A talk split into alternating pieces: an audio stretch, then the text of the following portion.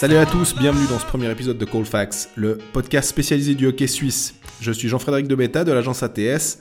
Avec Grégory Beau de l'agence Sport Center, nous nous rendrons au Danemark pour suivre l'équipe de Suisse au championnat du monde. C'est pourquoi nous avons décidé de lancer ce podcast où nous analyserons les résultats et vous ferons vivre ce tournoi de l'intérieur. À moins d'une semaine du premier match contre l'Autriche, nous allons tout d'abord revenir sur la sélection de Patrick Fischer. Bon Greg, on a la sélection de Patrick Fischer pour euh, ce championnat du monde. On a vu aujourd'hui que euh, Fabrice Herzog avait été coupé. Quel est ton sentiment sur cette sélection? Ben déjà, ça enlève un problème à, à, Patrick Fischer parce que franchement, je savais pas qui il allait couper parmi les attaquants. J'aurais, j'aurais misé sur Damien Ria, mais en même temps, la ligne Ria, Rod, Valzer marchait bien durant toute la préparation. Donc voilà, ben maintenant, on connaît les attaquants. Moi, je pense que c'est une équipe qui va, qui va vraiment être intéressante à avoir joué devant parce que ben, rien que les apports de Niederreiter et Andrighetto, ça amène un talent qu'on n'avait pas durant les Jeux de Pyeongchang où c'était quand même bien compliqué. Maintenant, il reste un point d'interrogation en défense je sais pas toi, toi ce que ce que tu en penses, mais euh, pour moi on a une victime toute désignée. Ouais, la victime désignée pour moi c'est Lucas Frick. Maintenant, euh, je te dirais que c'est parce que je me base sur la saison régulière. Si je prends les matchs de préparation, je suis pas forcément sûr que je le prendrais lui. Enfin, que je le couperais lui. On, on a vu Frick, notamment à Lausanne, il marque un but, il fait des passes décisives. Je pense que c'est le Lucas Frick qui a engagé Yann Alston qui joue euh, durant, durant la préparation de, de l'équipe de Suisse pour avoir parlé avec deux trois membres de l'encadrement de, l'équipe de Suisse durant durant la préparation où ils me disaient ah Frick il fait il est vraiment bien hein, ce, joueur. Puis je dis mais les gars franchement vous l'avez pas vu jouer avec Lausanne parce que c'était vraiment compliqué il faisait beaucoup de fautes beaucoup d'erreurs à la relance il était pas précis il était vraiment pas sûr de lui. Le, le la transition de Cloten à Lausanne a été vraiment compliquée pour lui mais les gars ils se sont pas rendus compte de ça. Et en équipe de Suisse ben ouais c'est c'est un vrai renfort. Ouais c'est clair. Mais euh, après moi je je sais pas ce que t'en penses, mais souvent, on a tendance à, quand un mec vient de NHL ou de AHL, comme c'est le cas pour Kukan et Sigenthaler, euh, et puis Mirko Müller aussi, euh, on a tendance à dire que euh, on attend monts et de ces, de ces gars-là, et puis finalement, bah, on a souvent été déçus. Je me souviens d'Yannick Weber sur un championnat du monde qui n'était pas exceptionnel. Alors finalement, est-ce que on est forcément obligé de couper un, un type qui joue en Suisse? Pourquoi pas peut-être se dire que Sigenthaler, bah non, il il satisfait pas Patrick Fischer. Moi, ce qui me plaît vraiment dans, dans cette sélection, dans les, dans les Sigenthaler, Muller, même Koukan, c'est des, des gros gaillards, en fait. C'est ce qui nous a manqué aux Jeux Olympiques à Pyeongchang, où, on était, où, où, la, où la défense, elle faisait 182 cm de moyenne. Et, et là, les joueurs présents, c'est quasi, quasiment 5 cm de plus. Euh, Muller à maintenant 93 kg, Sigenthaler à 89, quasiment 100 kg. Et ça, c'est ce qui nous a manqué. Moi, je pense que cette équipe de Suisse, elle va être beaucoup plus physique. Et, c'est pour ça que dans le plan de jeu que j'imagine dans la tête de, Patrick Fischer, c'est pour ça que Frick pour moi est de trop. Ouais. Et puis, est-ce que tu prends aussi en compte euh, ou en considération le fait qu'il y en a certains qui sont droitiers et gauchers, parce qu'on sait que les défenseurs droitiers, c'est un peu la denrée rare, puis c'est un petit peu la Madeleine de Proust des, des entraîneurs qui adorent avoir un défenseur droitier. On sait que Diaz va être le quarterback du power play, je pense que ça, il n'y a pas de problème. Puis finalement, ben ouais, ça, ça amène une petite différence, une petite profondeur. C'est aussi le, le, problème que je, enfin le principal problème de cette équipe de Suisse, ce sera le power play. Justement, il manque un blue liner. Diaz à, à Pyeongchang, ça allait pas. Il a, il a pas été bon. Là, qui, qui va jouer en power play? Bah, il y a Michael Fora. Mm Fora, il peut clairement jouer le power play. Il est, il est, grand, il est gros, mais en plus, il, il sait faire une première passe, il sait shooter, il sait, il sait bouger le puck. Même Koukan, finalement, il est capable de, de jouer un power play. Mais, euh, mais, mais sinon, ça, ça pourrait pencher dans la balance euh, en, en, faveur d'un Lucas Frick, parce que finalement, les, les autres, bon, Gianazzi, forcément, on, connaît, mais il manque ce blue liner qui, qui fait la différence euh, au, niveau, au niveau international où tu vas gagner 2-1 contre l'Allemagne, ça va être un match chiant, puis il va falloir un power play pour débloquer la situation est-ce qu'on a ces défenseurs-là? Est-ce que, est-ce que Sigenthaler, Souter, Müller, c'est pas un peu tous les mêmes d'un point de vue euh, solide défensivement, mais pas très. Je sais pas. C'est, possible que ça puisse, ça puisse euh, pencher, faire, faire pencher Patrick euh, Fischer. Parce que finalement, si on regarde Fora, Frick, c'est aussi un gabarit, il fait plus d'un mètre 85. Euh, Koukan, il est assez grand. Müller aussi, hein, comme tu l'as mentionné avant. Sigenthaler, pareil. Dave Souter, euh, quand on l'interview, on a l'impression qu'il faut un escabeau tellement il est grand. Euh, Untersander est pas tout petit. Donc finalement, on a une défense qui est euh, solide. Mais d'ailleurs, c'est ce que je pense de toute cette équipe finalement. même si c'est pas tous des grands gaillards, quand, quand un Noah Rod qui est pas le, le, meilleur buteur du championnat, c'est pas le joueur le, plus le plus en vue offensivement, mais par contre, c'est un, joueur qui, amène une intensité à chaque shift qui va mettre des boîtes tout le temps, il, patine vite, il patine fort. Et, je pense vraiment que, Patrick Fischer a tiré les, leçons de, de l'échec de, de Pyeongchang, où l'équipe de Suisse a été s'est fait bouffer par tout le monde hormis la Corée du Sud, mais je pense qu'on va pas reparler de ce match, c'est mieux pas. mais, mais voilà, je, je pense qu'à à, l'image de la défense, l'attaque également va pouvoir, euh, va amener une certaine intensité qui nous a fait défaut. Elle est assez, elle est assez homogène cette attaque. Hein. On a des joueurs euh, qui sont plutôt des petits gabarits, puis on a, on a aussi des, des attaquants euh, solides. Je pense à évidemment Niederreiter, Moser, Shepi. Euh, et même finalement les, les Ruffenhardt et les Chervet qui sont pas forcément les joueurs les plus grands, cette intensité-là, ils l'amènent. Baltisberger aussi, on a vu avec Zurich, c'est un, un, de ces joueurs qui, qui, qui, va faire mal sur une, tu le mets sur une troisième ligne, il va venir faire mal à chaque shift, il, il, met, des, il met des mises en échec, il est solide. Non, vraiment, je pense que cette équipe de Suisse, bâtie comme elle est bâtie actuellement, il y a, y a de quoi avoir de, de bonnes surprises. On oublie Vermine, qui, qui peut jouer deux, deux positions, qui amène un autre un autre euh, aspect à son à son jeu en étant offensivement doué. C'est pas le plus physique, mais finalement justement c'est peut-être un bon un bon amalgame qui est fait, qui est fait entre entre des joueurs comme lui et Valzer qui sont plus grands, plus gros. Et, et ouais, j'aime bien cette équipe. Maintenant, au niveau de des sélections, il y a toujours des, des déçus. Toi, mhm. t'en penses quoi? Bah après. Euh, on doit chaque fois un peu réfléchir. Euh, on, nous, on réfléchit des fois un peu avec le cœur en se disant, ah, mais ce jour on le met très bien. Puis finalement, on apprend qu'il est blessé. Et puis là, finalement, c'est plus des blessures euh, euh, d'un type qui a pas envie de venir jouer. Je pense que Fabrice Herzog, s'il pouvait venir, il, venait. Maintenant, Pius Souter, par exemple, un centre. Mais je pense aussi que finalement, peut-être qu'avec un Gaëtan Haas, Corvi, puisque si on prend la, la colonne vertébrale de l'équipe, les, les coachs choisissent d'abord leur centre. Euh, il a Shepi en troisième, il a Valzer en quatrième avec un Vermin qui peut jouer finalement, comme tu disais avant, les deux positions. Même Rod peut jouer les deux positions, et ça c'est aussi intéressant pour lui. Et puis, euh, ben finalement, euh, on a Nico Ischier, mais je suis pas sûr que ça, ça vaille la peine de, de discuter longtemps puisque le club ne pouvait pas le libérer, donc c'est même pas une question de de, de, le vouloir ou pas. Et puis euh, en défense, peut-être Patrick Gehring, mais là aussi, euh, je crois que c'est problème de physique. Hein, oui, il a, il a refusé. Par contre, Romain Leffel, ouais. qui, est, qui, est, écarté au profit justement de, de Frick, de Genadzi qui fait une bonne saison d'un point de vue comptable à Lausanne, mais est-ce que défensivement il a, il a amené vraiment une, une stabilité? Je suis pas persuadé.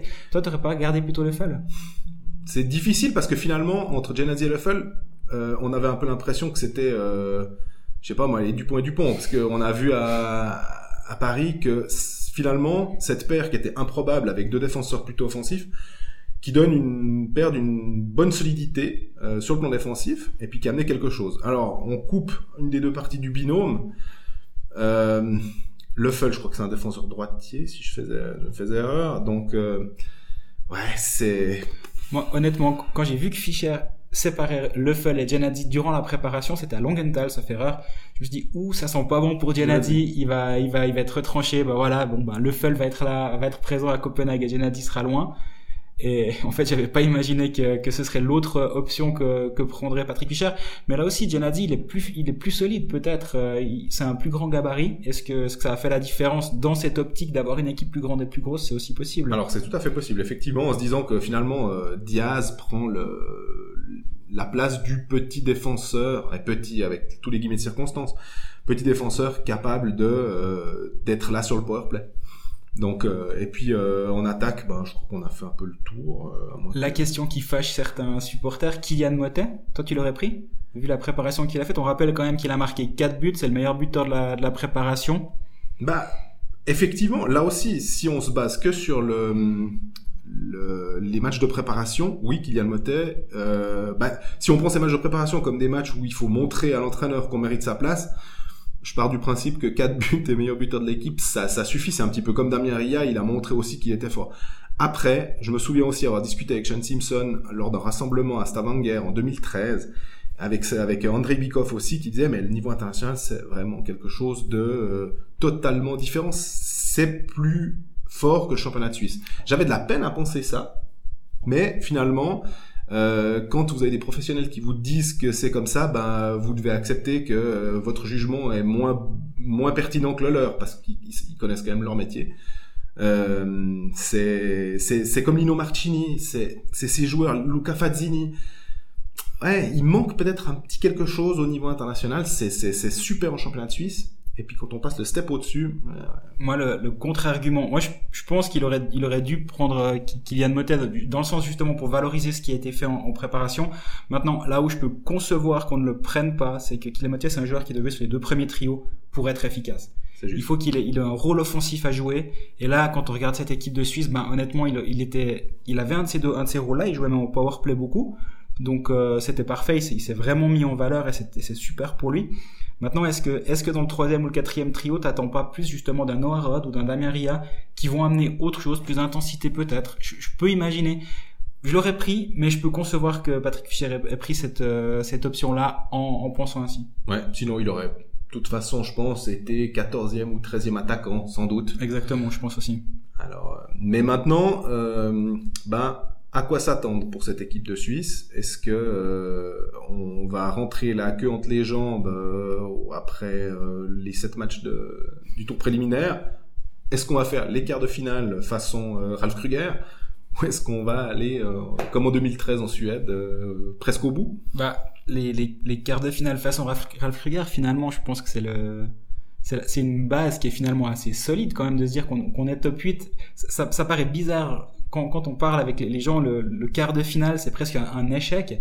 Mais faire le, franchir le step supérieur pour aller jusqu'en demi-finale, c'est c'est énorme comme comme pas quand on a des, des, équipes comme le Canada, la Russie, la République Tchèque, Finlande, Suède.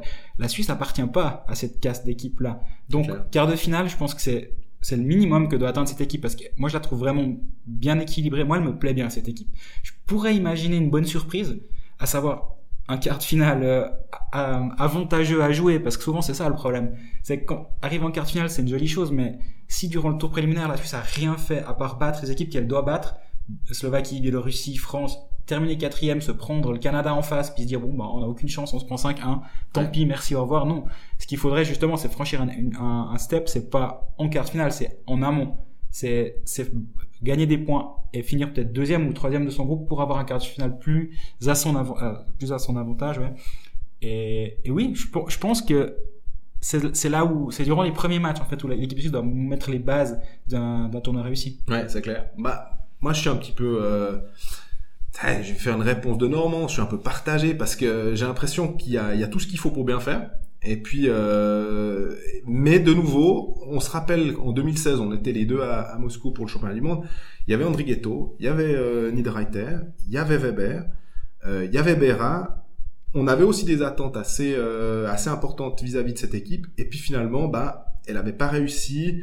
Euh, malgré euh, 7 points pour André Ghetto et euh, 6 ou 7 points pour Niederreiter.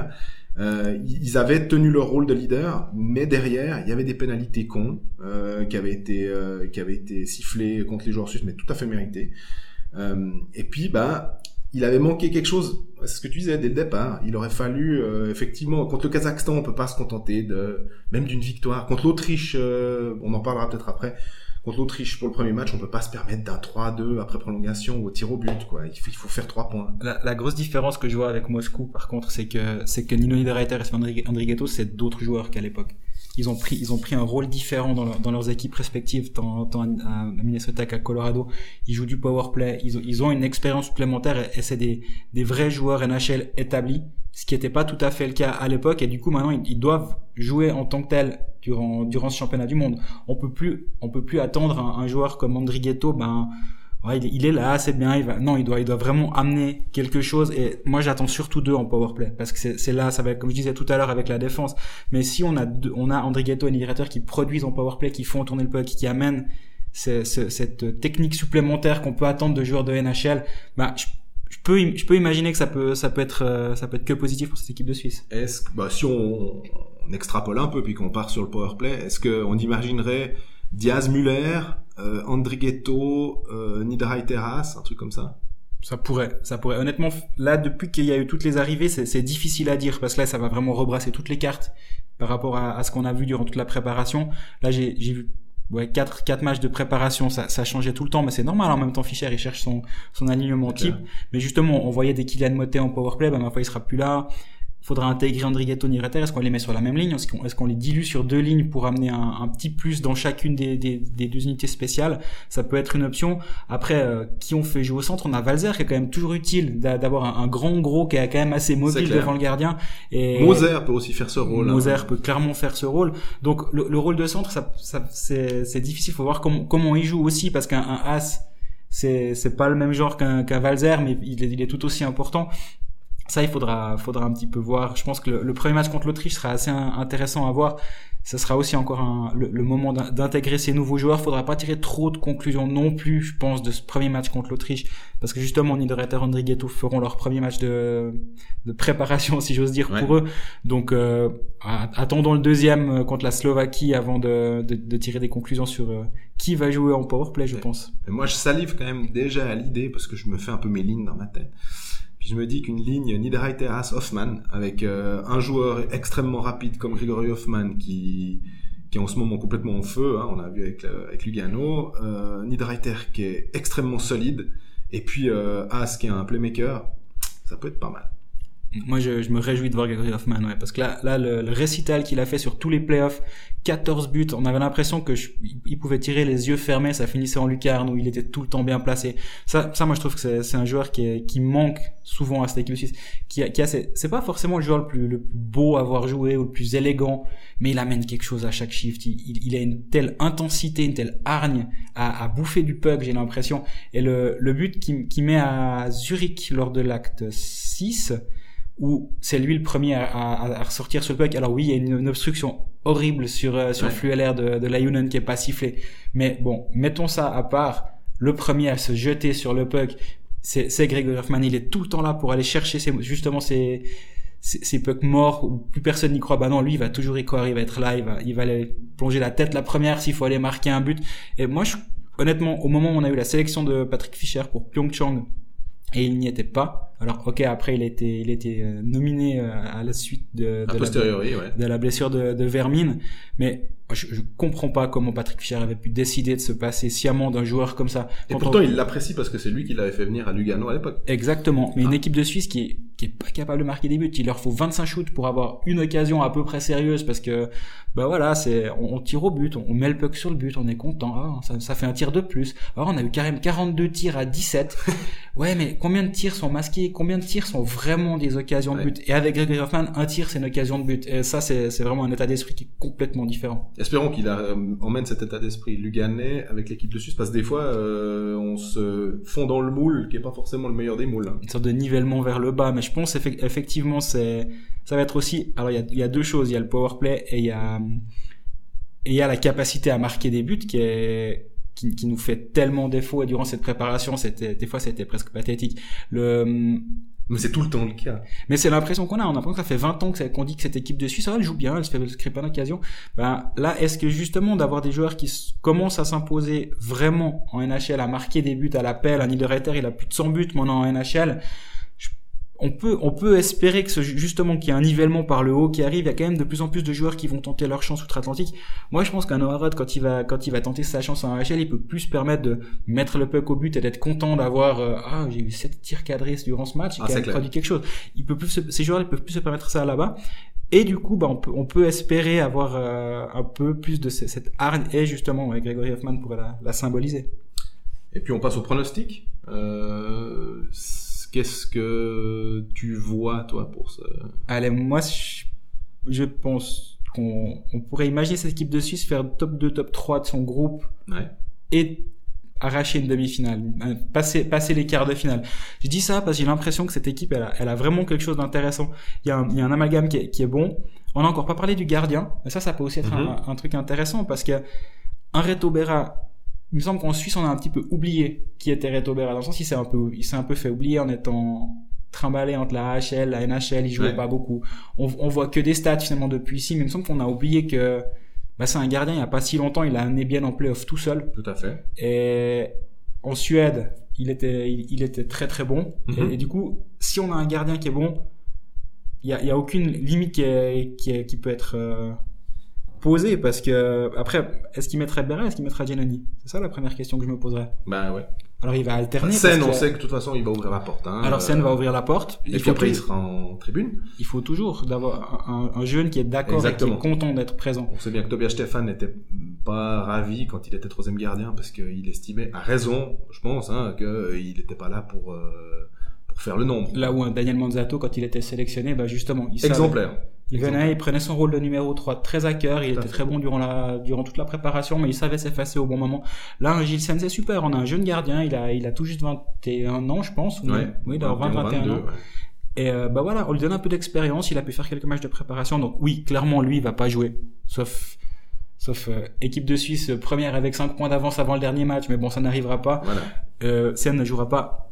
Donc on aura un, un, Vraiment un duel. euh, un duel entre les deux. Est-ce qu'il va répartir les, les matchs C'est possible? Il y a, il y a quoi? Il y a six- sur les sept matchs, il y a six back-to-back. Donc euh, c'est Ouais. quand même. euh, il y a six matchs en back. Il y a, il y a trois matchs en back-to-back, on va Ouais. dire.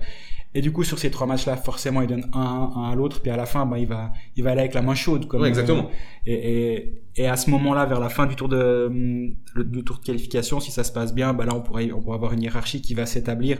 Moi, je, mise quand même Berra qui, qui a quelque chose à prouver en plus euh, en Suisse. Je, je pense qu'il va, il a, bon, il a bien commencé. Il a son premier match euh, contre la Lettonie l'autre jour, il se fait blanchir. Ouais.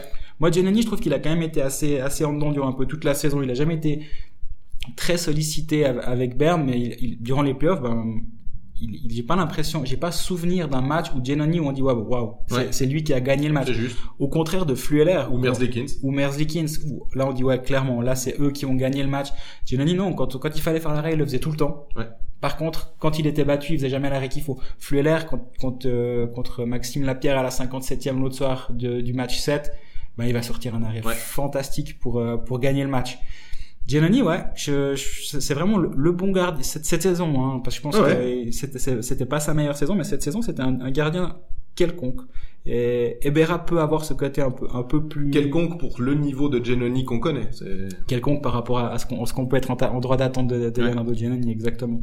Mais ouais, niveau pronostic, moi je me dis que on sait jamais. Mais bon, la, la demi-finale, c'est vraiment ça, ça vient, c'est déjà un exploit dans le sens où la Suisse n'y arrive quasi jamais. Donc euh, c'est une fois depuis les 15 dernières années. Donc il faut se rendre compte que arriver en quart de finale, c'est le minimum que moi j'attends en tout cas. Mais par contre, le, le step, et là, il y, y a un truc qui est assez intéressant, j'ai regardé sur, euh, sur un bookmaker tout à l'heure, les cotes. Pour que la Suisse se fasse éliminer en quart de finale, la cote est à 1,30. Et pour que la Suisse se fasse éliminer en demi-finale, elle est à 16 contre 1. Ah ouais. Il faut se rendre compte le gap Ouais. dans, dans, dans l'esprit de, de passer de ce quart de finale, on va dire minimum, à l'exploit du, de, de la demi-finale. C'est, c'est énorme les, les quarts. Là, le côté top 8, top 4 finalement. hein. Exactement, Et- exactement, on y revient. Et du coup, ouais, moi je pense que carte finale, normalement, euh, ça devrait pouvoir passer. Euh, après, tout dépend de l'adversaire. C'est clair que, bah, tu disais, si la Suisse fait quatrième, puis elle se chope le Canada de Conor McDavid en, en quarte finale. Bon, courage, hein. Bah, bon courage, voilà. Même l'équipe américaine aussi, euh, qui elle peut aussi démarrer lentement, mais quand même se qualifier finalement, finir troisième de son groupe.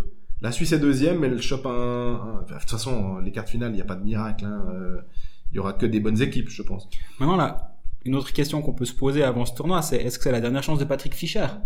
Parce que finalement, ce qui s'est passé à Pyeongchang, ok, il, il y a eu pas mal, pas mal de gens qui ont commencé à réclamer sa tête. Moi, je pense que c'est un peu prématuré et excessif. Il faut, faut aussi se rappeler que les Jeux Olympiques 2002, Ralph Kruger avait fait une catastrophe à Salt Lake, où il y avait eu des, des distensions dans l'équipe, il y avait eu des, des renvois de, de joueurs. Marcelieni Fonard. Exactement pour euh, pour soirée un peu trop arrosée. Mais donc ah, et après ça, à, à cette époque-là, ben, la tête de Kruger était demandée et dans la foulée, il est resté encore quelques années et ça s'est très bien passé. Ouais. Moi, moi, je pense qu'il faut pas enterrer Patrick Fischer tout de suite, mais par contre, si ça se passe mal là-bas, surtout qu'il a une vraie bonne équipe, il y a pas il y a pas de, de, de circonstances atténuantes où dire ah le meilleur joueur, oui Nico Ishii est pas là, mais on savait. Ouais. Faut, faut être clair, on savait que Nico Ishii ne viendrait pas durant durant ce tournoi. Je pense qu'on on l'a écrit et toi et moi assez tôt que New Jersey n'allait pas l'envoyer ça. comme Toronto a fait l'année passée avec Austin Matthews. Mais oui, le gamin, il a joué 87 matchs officiels, la préparation, il a une année de fou. Va, va pas te faire mal au Danemark. En plus, ils ont annoncé quand même qu'il a, il a joué blessé une bonne partie de la saison. Donc oui, repose-toi, bravo, t'as fait une Ouais. superbe saison. Donc c'est pas une circonstance atténuante pour Patrick Fischer, mais là, à mon avis, il a vraiment pas intérêt à se planter parce que, bah, ok, il a un contrat jusqu'en 2020, mais, mais au bout du compte, un entraîneur est juste sur les résultats, puis l'équipe de, enfin la, enfin, la fédération ne, ne, peut pas se permettre d'avoir deux tournois ratés de suite. Tout à fait. Donc il y aurait une vraie grosse pression. Avec les mondiaux en Suisse en 2020. Exactement, exactement. Donc là, ils, ils ont ce, cette euh, Swissness qu'ils essayent d'établir. On, on, on, met un entraîneur suisse avec une équipe. Ça, ça me fait toujours rire de, de voir de, les entraînements avec Patrick Fischer où maintenant ça parle en dialecte sur la glace, ça parle en allemand. Après avoir vu des années de, de Simpson, de Hanlon, de Kruger où ça parle en anglais.